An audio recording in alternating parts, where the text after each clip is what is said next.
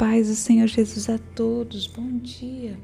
Abra sua Bíblia lá no livro de 2 Samuel, capítulo 17. Ontem, no final do capítulo 16, nós vimos ali que o Sai ele vai conseguir a confiança de Absalão. Absalão acredita que assim como ele serviu seu pai, ele também o serviria. Ele também é, ajudaria nos aconselhamentos. E Israel nunca esteve tão próspera ao comando de Davi. E é claro que Absalão gostaria de manter essa prosperidade, de manter ali o reinado de seu pai. E com certeza era muito bom que aqueles conselheiros que antes estavam também estivessem por perto para dar continuidade ali ao trono. E nós nós sabemos que uma coisa a mais importante e independente de Absalão ter todo o trono, ter todas ter as concubinas, ter todo o local ali que era do seu pai, mas se não tivesse a presença de Deus, nada disso daria certo, nada disso teria o mesmo fim, o mesmo sucesso que teve seu pai.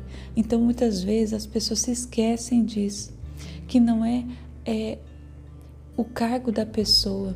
Muitas vezes Deus levanta pessoas, mas quem está de fora invejando é, se esquece que quem os colocou foi Deus e que a presença de Deus é que faz essas coisas. Deus é quando ele ergue um justo, pode ter certeza que o propósito é muito grande. Agora, quando um ímpio é erguido, pode ter certeza que ali está decretada já é, a sua ruína, porque alguém, um, um ímpio com poder, ele só se deteriora. E às vezes muitas pessoas falam que Deus permite que essas coisas aconteçam para que a queda seja do mais alto lugar. Então, não inveje o ímpio, pois é, lá no, no, Salmo 37 vai falar: não, se, não te indignes por causa dos malfeitores, não tenha inveja dos que praticam iniquidade, pois eles dentro em breve enfiarão como a relva e murcharão como a erva verde. Confia no Senhor e faz o bem. Habita na terra e alimenta-te da verdade. Agrada-te do, do, Senhor e Ele satisfará os desejos do teu coração. Entrega o teu caminho ao Senhor. Confia nele e o mais Ele fará. Então, é, esse Salmo 37 ele nos traz tanto conforto e, e ele nos, nos dirige, ele nos dá o caminho de que estamos fazendo certo quando buscamos nos alimentar da verdade e andar em retidão. Então, esse é o detalhe muito importante que faltou a Absalão. A presença do Senhor. Se ele tivesse a presença do Senhor, talvez ele teria herdado o trono de uma forma é, tranquila, de uma da forma como deveria ser ele como ali o primogênito, no caso. Mas continuando aqui, é, Aitofel vai dar o conselho para que Davi é, fosse derrotado. Ele fala para Absalão escolher 12 mil homens e perseguiriam à noite Davi. No momento em que ele estaria cansado, frouxo das mãos, e ali ele faria voltar todo o povo e tiraria apenas a vida de Davi. Embora esse conselho agradasse a Absalão, Davi havia feito um pedido ao Senhor. Davi havia pedido que é, Deus confundisse o conselho de Aitofel. E Logo em seguinte, no versículo 5, Absalão vai pedir para chamar o Sai para escutar também o conselho dele. E embora esse conselho é, de Aitofel fosse sábio ali para derrotar Davi, esse seria um número suficiente para acabar com a última resistência de Davi. E Absalão ficaria rei de Israel, tanto por força de conquista como por direito civil, sendo herdeiro legal do trono. Eis o conselho do grande sábio Aitofel. E aí vem o conselho de, de Usai. E ele vai dizer lá no versículo 8: Bem conhece, conhece é, ele fala primeiramente que o conselho de Aitofel desta vez não é bom. E ele continua: Bem conheces teu pai e seus homens, e sabem que são valentes, estão enfurecidos como ursa no campo, roubada dos seus cachorros. Também seu pai homem de guerra não passará a noite com o povo. Eis que agora estará de espreita em alguma cova ou algum outro lugar e será que caindo, caindo no primeiro ataque, alguns dos teus, cada um que o ouvir dirá: houve derrota no povo que segue Absalão. Então até o homem valente, cujo coração é como de leões, sem dúvida desmaiará, porque todo Israel sabe que seu pai é herói e que todos os homens valentes é, são os que estão com ele.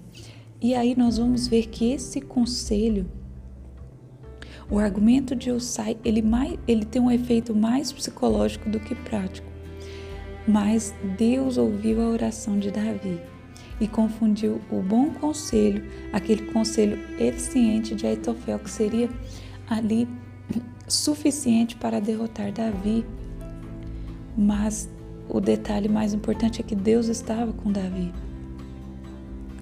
Deus está com os justos.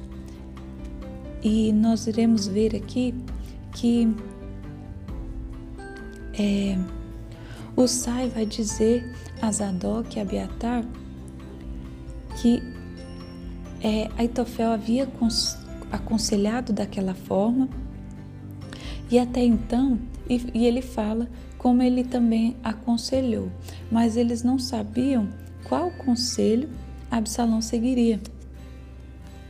E aí ele manda avisar é, por intermédio de Jonatas e Aimás, aqueles que haviam voltado ali para Jerusalém para é, com essa estratégia avisar Davi, eles, eles tentam é, sair da cidade e eles entram é, em uma casa de um homem baurim que tinha um poço no seu pátio, qual desceram. E Alguém vê eles na cidade e avisa Absalão. E essa mulher desse homem toma uma coberta e estendeu sobre a boca do poço, espalhou grãos pilados de cereais sobre ela. Assim nada se soube. E lá no versículo 20 vai dizer que os servos de Absalão, eles chegam até aquela casa daquela mulher e perguntam sobre Aimás e Jonas. E aí eles vão ela vai responder a eles que já passaram o val das águas, que eles já foram. E havendo procurado sem o achar, eles voltam para Jerusalém. E aí logo em seguida, Jonatas e Aimás, eles correm para ir para sair dali e avisar Davi. E aí nós vamos ver que ele vai falar sobre o conselho, né, que foi dado por Aitofel, e eles saem dali, eles atravessam aquele aquele rio é, até, o, até o dia seguinte. E no capítulo de amanhã nós vamos ver que haverá vitórias. Davi terá vitória sobre Absalão. E o que eu quero deixar aqui para vocês hoje que nunca será confundido aquele que crê no Senhor. O que eu quero dizer com isso? Lá em Romanos, capítulo 9, versículo 32, vai falar das provas e certezas do amor de Deus para conosco. Aquele que não poupou o seu próprio filho, antes por nós o entregou, porventura não nos dará graciosamente com ele todas as coisas? Quem tentará acusação contra os eleitos de Deus? É Deus quem os justifica. Quem os condenará? É Cristo Jesus quem morreu? Ou antes, quem ressuscitou? O qual está à direita de Deus e também intercede por nós.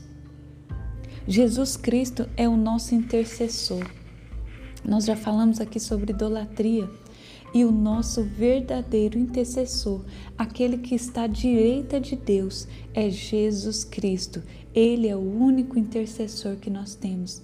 Ele que leva ali para Deus todo o nosso sofrimento, ele que se fez homem, ele que sentiu na carne para que pudéssemos é, pedir a Ele, para que Ele pudesse ali interceder por nós como homem e Ele voltará nas nuvens para nos, nos buscar. Quem nos separar do amor de Cristo será tribulação, ou angústia, ou perseguição, ou fome, ou nudez, ou perigo, ou espada, como está escrito: por amor de ti somos entregues à morte. O dia todo fomos considerados como ovelhas para o matadouro.